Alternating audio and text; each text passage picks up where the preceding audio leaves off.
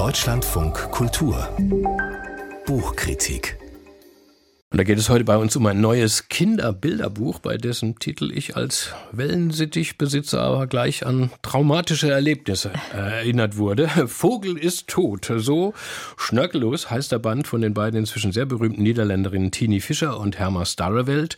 Und angeschaut hatte sich unseren Kim Kindermann aus der Lesart-Redaktion, die schon gelacht hat. Hallo. Be bevor ich persönlich gleich zu schniefen anfange, Kim, erstmal ganz trocken sachlich. Was ist das für ein Buch mit einem solchen Gerade Heraustitel Vogel ist tot. Es geht darum, wenn, wenn ein Vogel stirbt oder wie?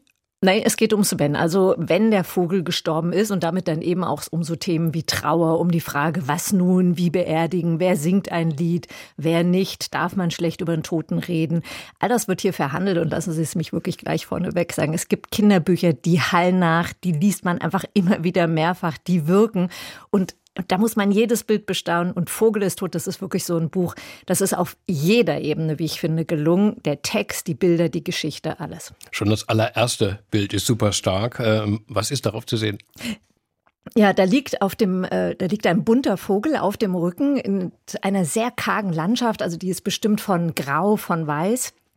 Seine Vogelfüße, die ragen so ein bisschen unnatürlich schlapp in die Luft. Die Augen sind geschlossen, der grüne, grüne Schnabel ist zu. Das Bild ist doppelseitig, ist also ziemlich groß. Und im Vordergrund ragen dann vor diesem auf dem Rücken liegenden Vogel schwarze, dürre Äste und ein Baum so in den Himmel. Da steht eine ganz schwach leuchtende Sonne am Himmel oben.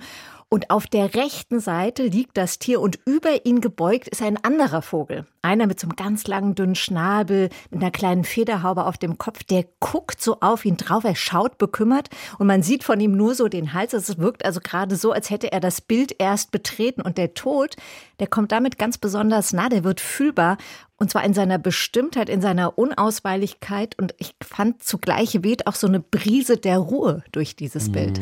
Und entwickeln denn die Autorinnen denn auch eine Geschichte? Also Tini Fischer im Text, Hammer Starrewelt in den Bildern?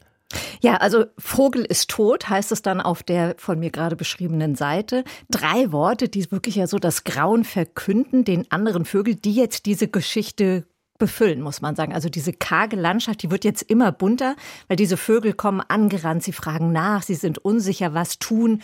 Einer fragt, ja, vielleicht schläft er noch und der andere sagt dann, nein, der schläft nicht und sagt dann so einen Satz wie, auf dem Rücken plus Füße in die Luft macht gleich tot. Und allein dieser Satz, der zeigt, wie klar, aber wie berührend und auch ein bisschen absurd, wie hier der Tod behandelt wird. Und genau das finde ich so genial. Und auf der Bilderebene, immer mehr Vögel kommen, jeder ganz bunt, ganz individuell. Keiner ist so eine Art zuzuordnen. Man denkt immer, ach, sieht ein bisschen aus wie eine Ente. Nee, könnte ein Schuhschnabel sein. Ist es aber nicht. Das sind Fantasievögel und die sind gebaut aus unterschiedlichen Papierstücken. Jeder hat eine andere Form, andere Schnabelform, mal kurz, mal lang, schwarz, rot auch ganz verschiedene Vogelfüße sieht man. Einige tragen Hüte, andere Schals. Das ist also wirklich schönste Collagen-Papierkunst, finde ich. Und allein da macht das Betrachten schon sehr viel Spaß. Aber das heißt, alles bleibt so in der Vogelwelt, ne? so wie eine eigene Gesellschaft.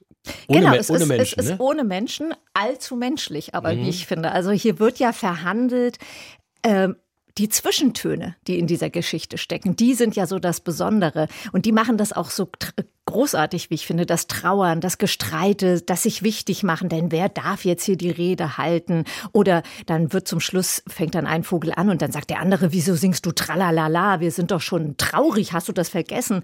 Und Vogeltod ist wirklich so absurd, lustig, rührend, unbeholfen und genau deshalb so wahr und so stimmig und genauso menschlich. So ist es eben. Und zum Ende gibt es dann den Leichenschmaus, Würmer und Kuchen. Und da ziehen dann die neun verbleibenden Vögel auf einer der letzten Doppelseiten los, weg vom Grab im Licht der Sonne, die anfangs auf der linken Seite stand. Jetzt steht sie rechts, strahlt so runter.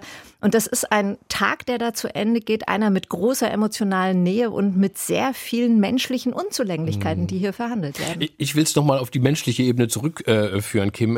Als ich vor zehn Jahren meiner Frau zum Geburtstag zwei Wellensittiche schenkte, war mir nicht klar, was solche kleinen Wesen bei mir bislang beim hatten Nicht-Tierbesitzer auslösen können. Vor allem, als kein Jahr später ein Vögelchen krank wurde, eingeschläfert werden musste. Ich hab geweint. Jawohl, ich gestehe es. Also würde sogar mir älterem Quackel ähm, dieses Buch beim nächsten Todesfall doch helfen, mich trösten? Also ich es tröstet auf jeden Fall, weil es zeigt, der Tod gehört eben einfach zum Leben dazu und natürlich gehört Weinen auch dazu. Das wird ja in diesem Buch gezeigt und ich finde es einfach schön, dass es eben für Kinder, es ist auch schon für sehr junge Kinder geeignet, wie ich ja, finde, für Kinder drei ab drei Jahren, mhm. weil es dieses Thema eben so unaufgeregt behandelt. Wir haben auch hier vorher vor der Sendung mit einer Kollegin darüber gesprochen, welche Adjektive darf man eigentlich für so eine Trauerfall benutzen? Darf man sagen, war das schön? Ich finde ja und das zeigt dieses Buch und insofern vielleicht wäre es ein bisschen ein Trost, weil ich finde, hier wird gezeigt, was das Thema alles beinhaltet. Hier wird nicht Angst gemacht, hier wird nicht belehrt, sondern Kinder lernen, jedes Gefühl ist zulässig im Angesicht des Todes. Und was die beiden hier machen, die haben wirklich eng zusammengearbeitet. Und ich finde, Text und Bild ergänzen sich geradezu perfekt. Und das ist ein ganz leichtes, ein wunderbar beeindruckendes Kinderbuch über das Ende des Lebens. Und ich glaube auch für Sie, Joachim Scholl, ein Buch, das tröstet. Vogel ist tot. So heißt das neue Kinderbilderbuch von Tini Fischer und Hermann Starrewelt, jetzt bei Jacobi und Stewart erschienen. 32 Seiten kosten 16 Euro. Kim Kindermann hat uns den Band vorgestellt. Schönen Dank.